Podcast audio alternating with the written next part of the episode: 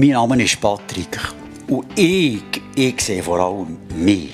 Und die denken jetzt vielleicht, ja, das ist cool und Ausdruck von einem guten Selbstwertgefühl.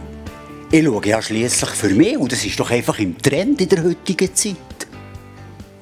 Aber es ist so anödend und es fühlt sich so wie gefangen in sich selber. Dabei, ich will doch einfach frei sein. Wie bringe ich das eigentlich denn nur auf die Schiene?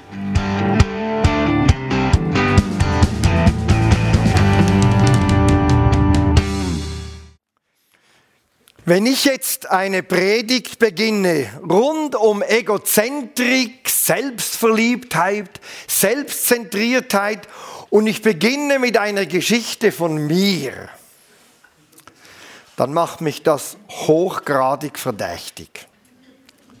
Also habe ich mir überlegt, aus ganz egoistischen Gründen lenke ich möglichst jetzt einmal ab von mir und stelle euch drei Personen vor. Drei Personen, die nicht einfach egoistisch handelten. Das passiert uns allen. Da müssen wir uns gar kein X für ein U vormachen. Wir alle verhalten uns immer mal wieder egoistisch. Ich erzähle euch drei, von drei Personen, die waren wirklich gefangen in ihrer Selbstzentriertheit. Stelle Sie euch vor, der Erste, der kommt jetzt dann gleich, das ist Nabal. Nabal war ein sehr reicher Viehzüchter und lebte vor langer Zeit einmal in Israels. Eines Tages war es wieder Zeit, um die Schafe zu scheren. Das war immer ein Riesenereignis, ein großes Fest. Da wurde gegessen und gefeiert. Ganz in der Nähe von Nabal trieb sich auch David mit seiner Bande herum. Und als er von diesem Fest hörte, dachte er, super Gelegenheit, denn als Nabals Hirten mit den Schafen in der Nähe von David weideten, hat er diese beschützt. Er hat die Schafe vor Raubtieren beschützt und vor allem auch von Dieben. Und so dachte sich David, ich schicke ein paar Abgesandte zu Nabal und bitte ihn doch, denen ein bisschen Proviant für uns mitzugeben. Der ist sicher gerade in guter Stimmung bei so einem Riesenfest. Gesagt, getan. Die machen sich auf den Weg, gehen zu Nabal, sagen ihm, David schickt uns, könntest du ihm ein wenig Proviant mitgeben. Und der reagiert völlig kaltschneuzig. Verlacht die. Ich habe doch überhaupt keine Lust darauf, irgendetwas, was ich habe, mit jemandem zu teilen. Er schickt sie nach Hause und behandelt sie wirklich schlecht.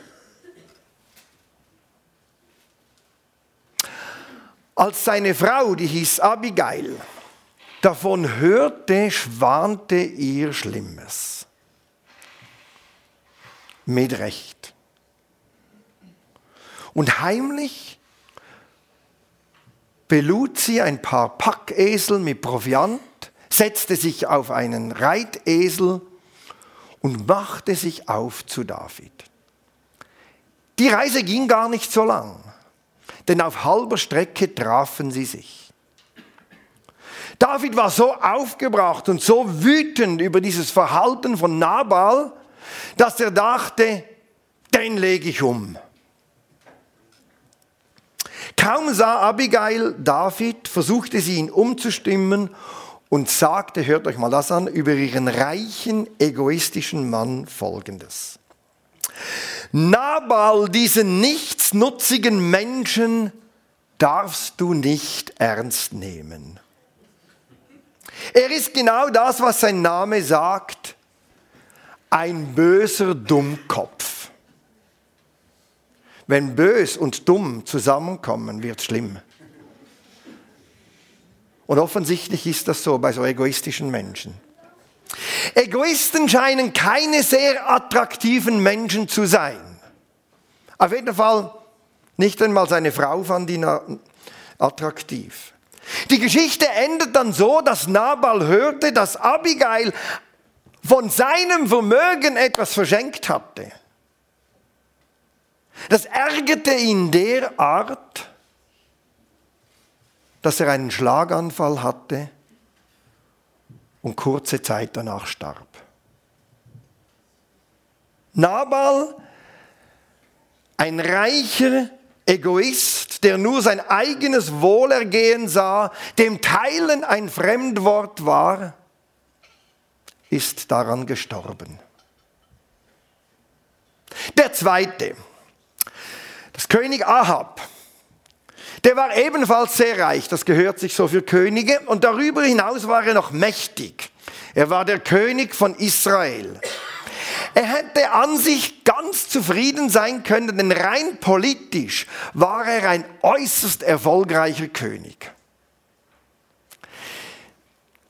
Wenn da nicht dieser Weinberg gewesen wäre, der an seinem Palast grenzte, dieser Weinberg von Naboth, den wollte er unbedingt haben. Aber Naboth war nicht bereit, den zu verkaufen. Er hat gesagt, es ist ein alter Weinberg aus unserer Familie, den gebe ich nicht her. Das ist Familientradition, den behalte ich. Ahab war so verärgert darüber, dass er nicht bekommen konnte, was er wollte, dass es ihm gleich den Appetit verschlug. Hat nicht mehr gegessen. Heute würden wir sagen, recht infantile Reaktionsform.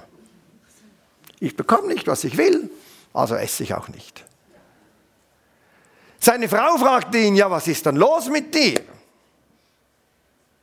Er sagt, ja, ich hätte so gern diesen Weinberg von Naboth, aber der will ihn mir nicht verkaufen. Seine Frau lachte ihn aus und sagte, sie kam von Phönizien und sagte, was bist denn du für ein König? Kannst du dir den nicht einfach holen? Sagte, nein, geht bei uns nicht. In Israel ist der König auch unter dem Gesetz. Der steht nicht darüber, der darf nicht machen, was er will. Er muss sich auch an das Gesetz halten. Ich kann nicht. Also nahm seine Frau die Sache wiederum in ihre eigene Hand, klärte es auf ihre Art und Weise, was dazu führte, dass Naboth starb und schon bald wechselte der Weinberg seinen Besitzer, kam zu Ahab. Das wiederum rief den Propheten Elia auf den Plan, der Ahab mit den Worten konfrontierte, erst mordest du, dann raubst du, so spricht der Herr, wo die Hunde das Blut Nabots aufgeleckt haben, dort werden sie auch dein Blut auflecken. Und so kam es dann auch. Ahab, ein mächtiger König und Egozentriker, der nicht damit leben konnte, dass er nicht alles erhalten konnte, ist daran gestorben. Der dritte. Seht ihr in diesen holden Jüngling? Das ist Narzis. Er war ein überaus schöner Jüngling, dem ein ganz langes Leben versprochen wurde, solange er sich selber nicht erkenne. Und weil er so wunderschön war, haben sich alle jungen Mädchen in ihn verliebt. Aber aus Stolz, er war sehr stolz, hat er sie alle abgewiesen. Alle diese jungen Mädchen. Das wiederum rief die Göttin Nemesis auf den Plan. Sie ist die Rachegöttin. Und als Strafe für seine Arroganz gab sie ihm eine ganz große Selbstliebe. Habt ihr das gehört? Selbstliebe als eine Strafe der Götter. Und eines Tages ging Narzis zu einer Quelle und die lag ganz ruhig da vor ihm. Und er schaute in die Quelle und er sah sein Angesicht. Und er war so fasziniert von diesem Gesicht, dass er da sah, dass er sich ganz tief hinabbeugte, um dieses Gesicht zu sehen. Und er fiel in die Quelle und ist ertrunken.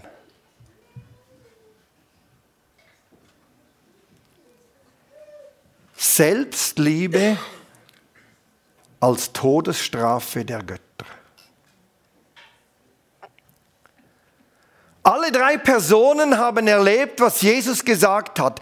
Was hat ein Mensch davon, wenn er die ganze Welt gewinnt, aber zuletzt sein Leben verliert? Womit will er es dann zurückkaufen? Und so gilt für sie alle, was der bekannte Psychologe und Therapeut Viktor Frankl einmal gesagt hat über egozentrische Menschen. Er hat den egozentrischen Menschen mit dem Auge, mit unserem Auge verglichen. Und er hat gesagt, Zitat, das gesunde Auge sieht nichts von sich selbst. Also mein Auge kann sich selber nicht sehen. Ich sehe alles mit meinen Augen, aber mein Auge sieht sich selber nicht. Was immer es von sich selber wahrnimmt, ist eine Beeinträchtigung seiner Funktion. Also in dem Moment, wo ich anfange, etwas von meiner Netzhaut zu sehen, sehe ich eigentlich nicht mehr, sondern definitiv weniger. In dem Moment, wo ich etwas mit meinem Auge sehe, was ihr nicht sehen könnt, eures eigenes Auge, bin ich krank. Und zwar schwer krank.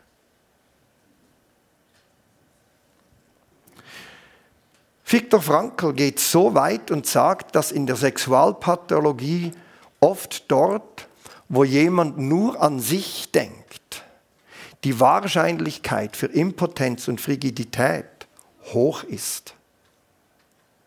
Es ist genau das Gleiche. Wer nur sich sieht, ist krank genau wie das Auge. Feel free. Für Menschen, die selbstzentriert sind, gar nicht so einfach. Warum? Der Käfig ist recht golden. Das ist ein goldiger Käfig. Oder der eine war reich, der andere mächtig, der dritte wunderschön. Sie haben es nicht geschafft, alle drei aus diesem goldenen Käfig davon zu fliegen. Sie alle haben erlebt, was die alten Rabbiner schon sagten. Der sicherste Weg, um zu sterben, ist im Egoismus zu schwelgen.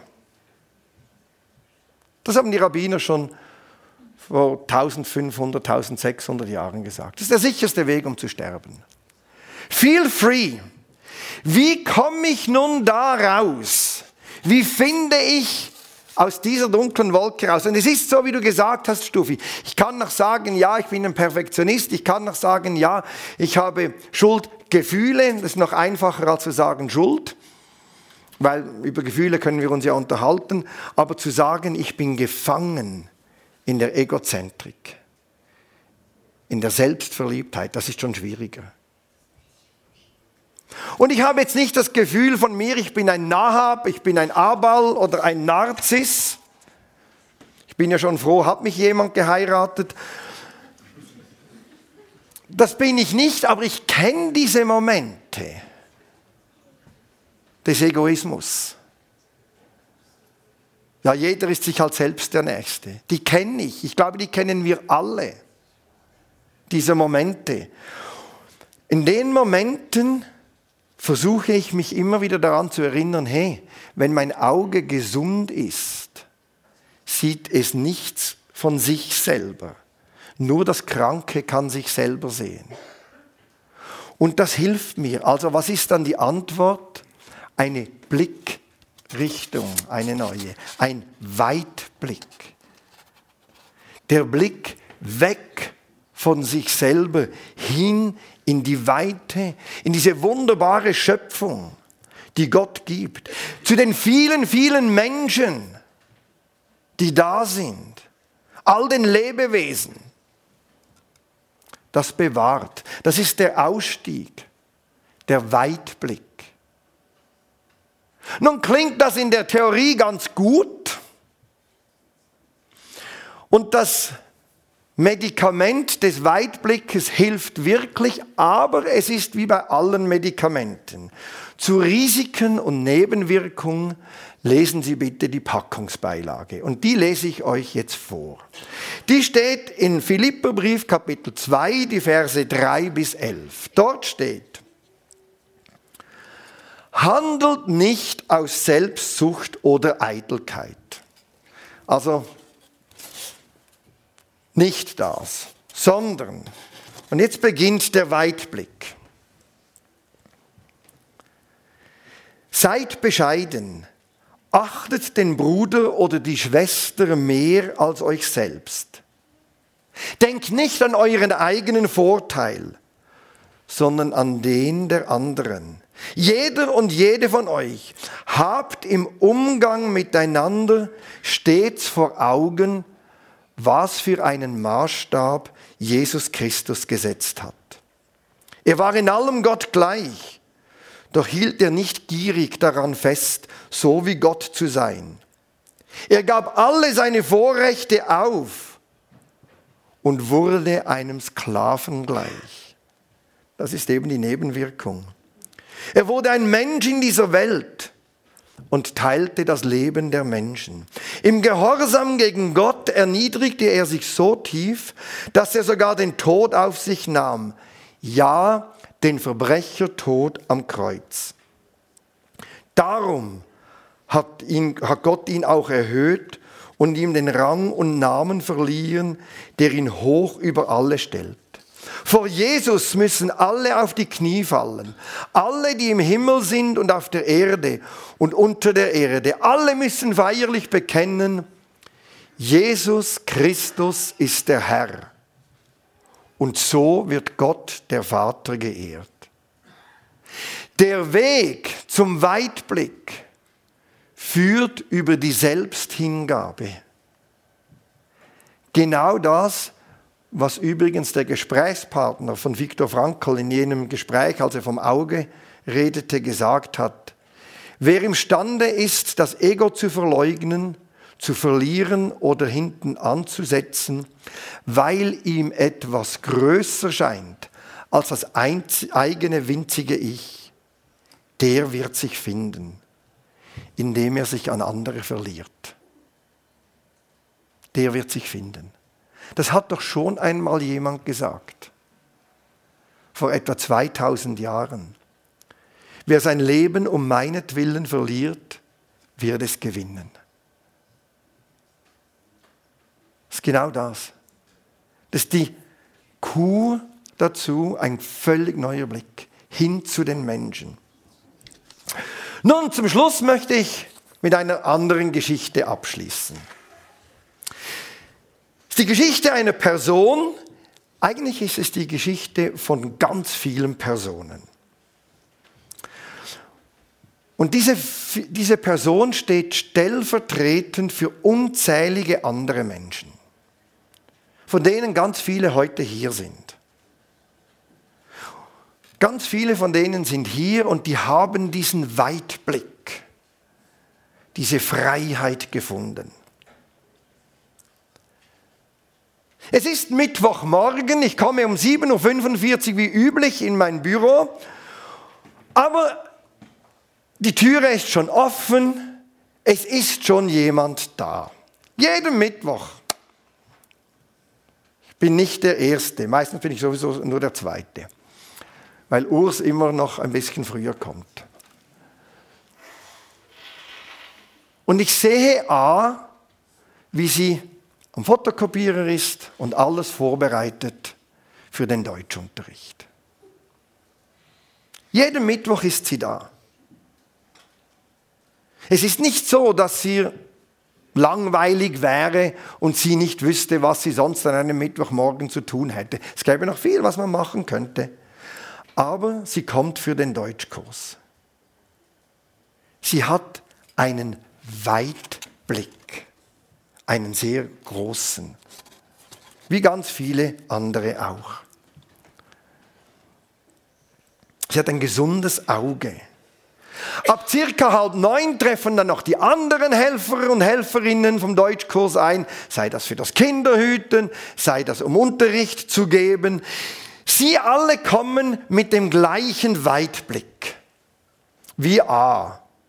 Kurz vor neun beginnt es dann im CLZ zu wuseln. Ganz viele Sprachen, Stimmen, manchmal auch Gerüche, Kleiderstile. Und so gegen neun, eher zehn nach neun, so wie im Gottesdienst, halb zehn ist nur so eine Möglichkeit, wo man anfangen könnte, ist neun so eine ungefähre Möglichkeit, an dem der Deutschkurs anfangen könnte. Aber es gibt ja noch, es ist noch manchmal neun Uhr im Verlauf einer Woche, kommt ja regelmäßig wieder vor. So gegen neun Uhr sind dann alle Migranten und Migrantinnen in ihren Klassen, die Kinder sind da unten, werden betreut und spielen. Sie verschwinden dann. Auch A unterrichtet jetzt gut vorbereitet ihre Klasse. Besonders im Sommer, wenn, wenn wir alle wegen der Hitze die Bürotüren offen haben, hört man immer mal wieder etwas lachen. Man hört jemand eine Frage stellen und dann lachen wieder alle. Also es ist viel Munterkeit da. Es ist so, manchmal kommt es mir vor wie in einer Body. Kennt ihr dieses Geräusch in der Body, wenn ihr so, macht mal die Augen zu in der Body, versucht einzuschlafen, ist ein beruhigendes Geräusch, da kann man gut wegdösen. So ist es dann am, am Mittwochmorgen. Kurz vor zehn strömen sie dann aus ihren Zimmern, alle sind da unten. Und dann ist es auch wieder so, dass ein Gewusel und ein Stimmenwirrwarr, auch A mit ihrer Klasse ist dabei, alle trinken irgendeinen Kaffee, einen Tee, essen etwas, überall wird geplaudert. Und 20 nach 10 schaffen es dann langsam wieder alle in ihre Klassenzimmer und dort wird dann gearbeitet bis 11, wenn der Unterricht vorbei ist. Da ist noch einmal Stimmengewirr im ganzen Gebäude. Als ich dann um 12 Uhr zum Mittagessen gehen möchte, will ich die Türe schließen und realisiere, ups, geht nicht. Da sitzt ja noch A mit einem Migranten und hilft ihm, ein Formular für die Behörden auszufüllen. Also schließe ich nicht ab. Sie und all die anderen, die im Worship, in der Jungshi, im Tipi, im Top, im Kiho, im Kigo, in den Kleingruppen, im Deko-Team, im Bistro-Team, wo sie auch sind, für andere einsetzen, in der Nachbarschaft, in der Familie, beim Arbeitsplatz, wo sie sich einsetzen für die, die nicht so schnell mitkommen, sind für mich lebende Beispiele, wie schön ein Leben in der Freiheit ist. Wie wunderbar dieser Weitblick ist und wie weit man sehen kann wenn das Auge gesund ist. Feel free, hinaus aus dem zwar goldigen, aber einengenden Käfig von Selbstzentriertheit und Egozentrik.